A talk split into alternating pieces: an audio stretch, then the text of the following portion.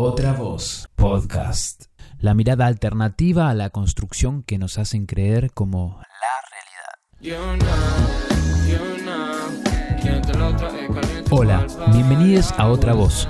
En esta edición hablaremos sobre agroecología junto a Franco Rucci, o Ali Suyay, según su seudónimo identitario autorreferencial.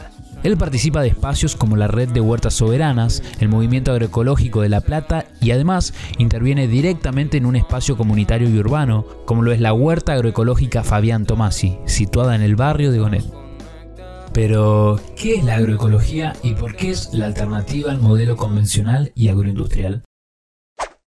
La agroecología surge como una alternativa, eh, como un término nuevo eh, pero que lo que hace es recuperar eh, saberes que no son nuevos, que son milenarios, que son ancestrales y que tienen que ver ni más ni menos con la manera en la que se, se vienen produciendo alimentos desde hace 10.000 años atrás. Aparece ahora como una necesidad urgente eh, en el sentido de que viene a, a dejar a la vista que el actual sistema agroalimentario eh, industrial, eh, lo que está llevando es a la, depredación de la naturaleza, al envenenamiento de, los territorios, del agua, del aire y de los suelos y al envenenamiento de la gente.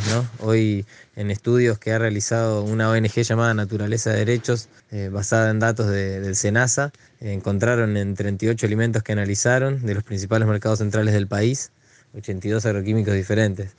Eh, entonces no es una cuestión, digamos, no es una mera consigna, es una realidad que están envenenando a la gente y a los territorios, entonces es muy importante pensarla como una alternativa inmediata, eh, al mismo tiempo porque no solo trata de nuevas maneras de producir alimentos, no solo remite a una forma de hacer agricultura, sino también incluye nuevos modelos productivos que involucran también la comercialización, la distribución y, el consumo, fomentando nuevos vínculos entre los productores y los consumidores basados en la confianza. Eh, y basados en el respeto, ¿no? Eh, por la salud de, los territorios y de los cuerpos. ¿Querés contarle un poco cómo es tu experiencia a la gente en este espacio en particular, Fabián Tomasi? Bueno, si tenés ganas, también puedes hablar también de una experiencia más general, no necesariamente, pero puntualmente partiendo de ahí. Sí, sí, sí.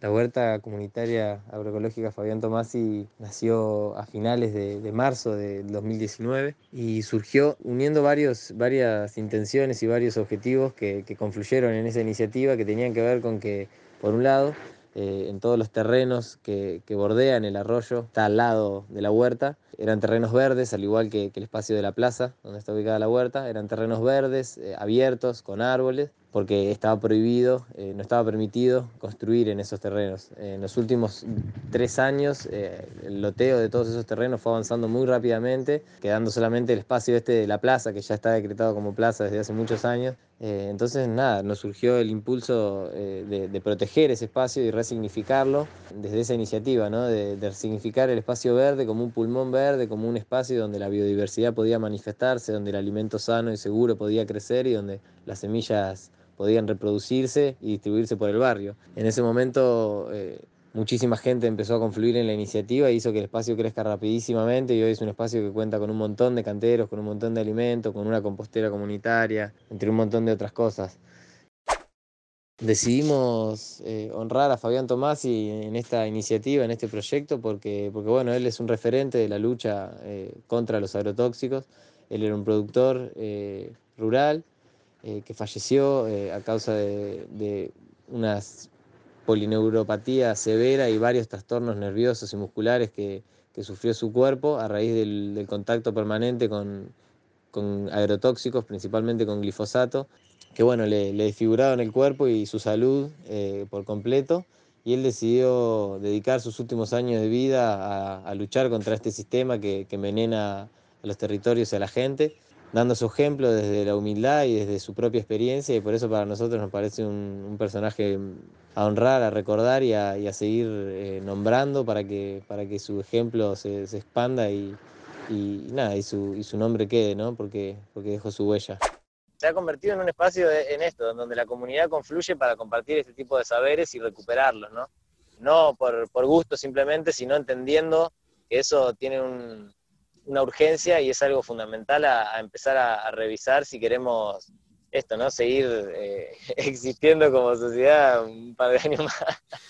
Me parece muy importante lo que remarcás, eh, Franco Alihuel, sobre todo por la importancia y la impronta también comunitaria que tiene este espacio y por ahí la problemática que interpela eh, a muchos vecinos, muchas vecinas, es cómo replantearse la urbanidad y cómo militarlo desde el espacio propio si no se tiene un acceso a la tierra. Y esto también me lleva a una, a una segunda pregunta que tiene que ver con, el tema del acceso y la problemática de las tierras, ¿no? Eh, sobre todo en este país que, se destaca por, tener una concentración de tierras en pocas manos. ¿Cómo ves este, esta situación y este contexto actual?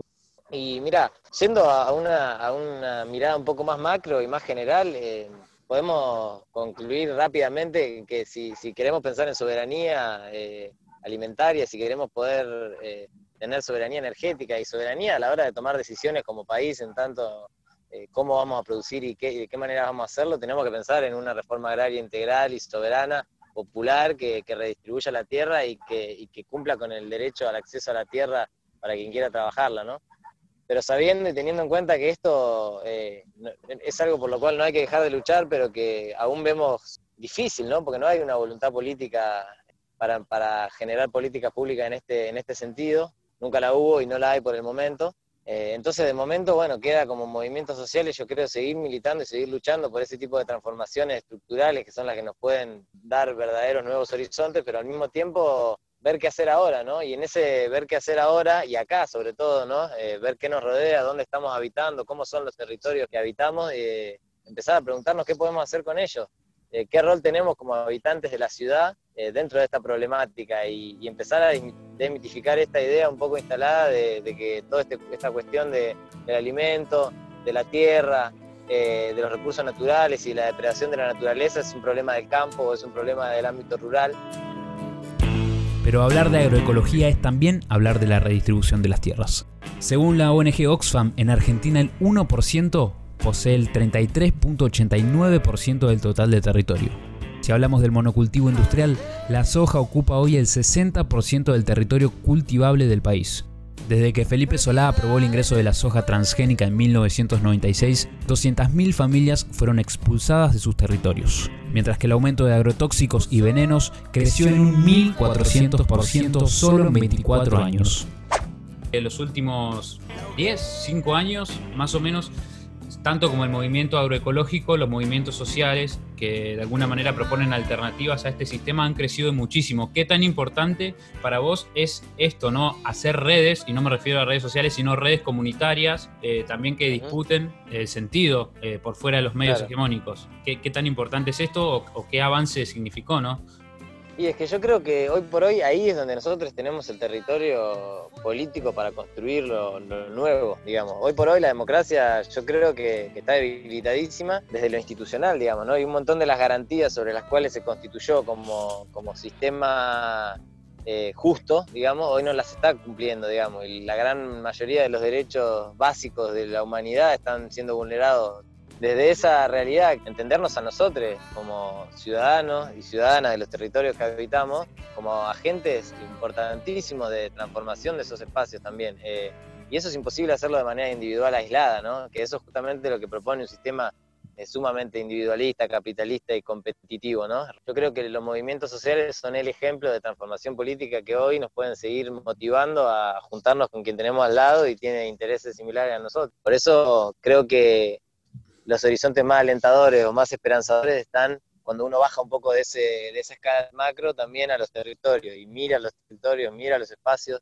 y a partir de eso se juntan las personas que le rodean y, pueden eh, pensar en, transformarlos, ¿no? Eh, porque, porque eso te permite concretar también y sentir que, que, también podemos transformar. Si cada uno hace eso, ¿no? Después la red es la que nos va a tejer a todos y va a hacer que no seamos experiencias aisladas por un encuentro de pueblos fumigados, como lo que se viene dando hace años en todo el país, es súper importante porque enriquece. Franco, no te quiero robar mucho más tiempo y ya para concluir te hago una pregunta más para, el público, para quienes nos estén escuchando en este momento. ¿Qué le dirías, eh, no quiero generalizar igual, pero qué le dirías a quienes nos están escuchando y de alguna manera quieren como empezar a replantearse esta urbanidad que vos estás nombrando y por ahí como que todavía no se anima a dar el pasito para empezar a producir verdura agroecológica, todavía no sabe por dónde empezar bien. ¿Qué le dirías para que lo traduzca a sus acciones cotidianas, ¿no? al común denominador que nos está escuchando del otro lado? Yo le diría que se junten con, la, con las personas que tienen al lado, que busquen, que pregunten, que dejen, eh, que, dejen de lado un momento la individualidad eh, y, que, y que se propongan y se permitan esa libertad de preguntarle a quién tienen al lado, de buscar, porque lo que sucede muchas veces cuando uno busca cambiar sus hábitos y empieza a repensar en su práctica, es que también ese camino, si se transita desde la individualidad, es muy, eh, muy confuso también. Entonces, si yo quiero empezar a hacer huerta y no sé cómo, va a ser muy probable que me limite en ese, en ese cambio de hábitos. Si yo quiero empezar a compostar y no sé cómo, si quiero empezar a revisar mis hábitos y a construir nuevos, tengo que preguntarle a quien, yo ya sé que lo viene haciendo. Muchas veces creemos que no, no tenemos nadie cerca, pero siempre todos tenemos algún amigo, alguna amiga que es huertero, que hace compost, que empezó a hacer ecobotella, que está reciclando el plástico, que hay millones de hábitos que nos pueden empezar a ayudar a volver a conectarnos con nosotros mismos, con nuestros deseos, con nuestro bienestar y con nuestra salud y con la salud de nuestro entorno. Eh, pero solos me parece que es, muy complejo, por eso invita, la invitación creo que es esa, a que empecemos a romper esa individualidad y empezamos a tejer redes, empecemos a preguntarnos eh, lo que no sé, otra persona lo puede saber y me lo puede, me lo puede compartir y empezar a revalorizar los vínculos humanos como fuente de saber también, ¿no? Muy bien, Franco, ahí el llamado a la solidaridad y a también a crear los lazos y también a, la iniciativa de formar colectivos. Muchas gracias, Franco Rucci, alias Aliwen Suyay, nos dejó su testimonio. Mil gracias, Franco. Gracias, Hago.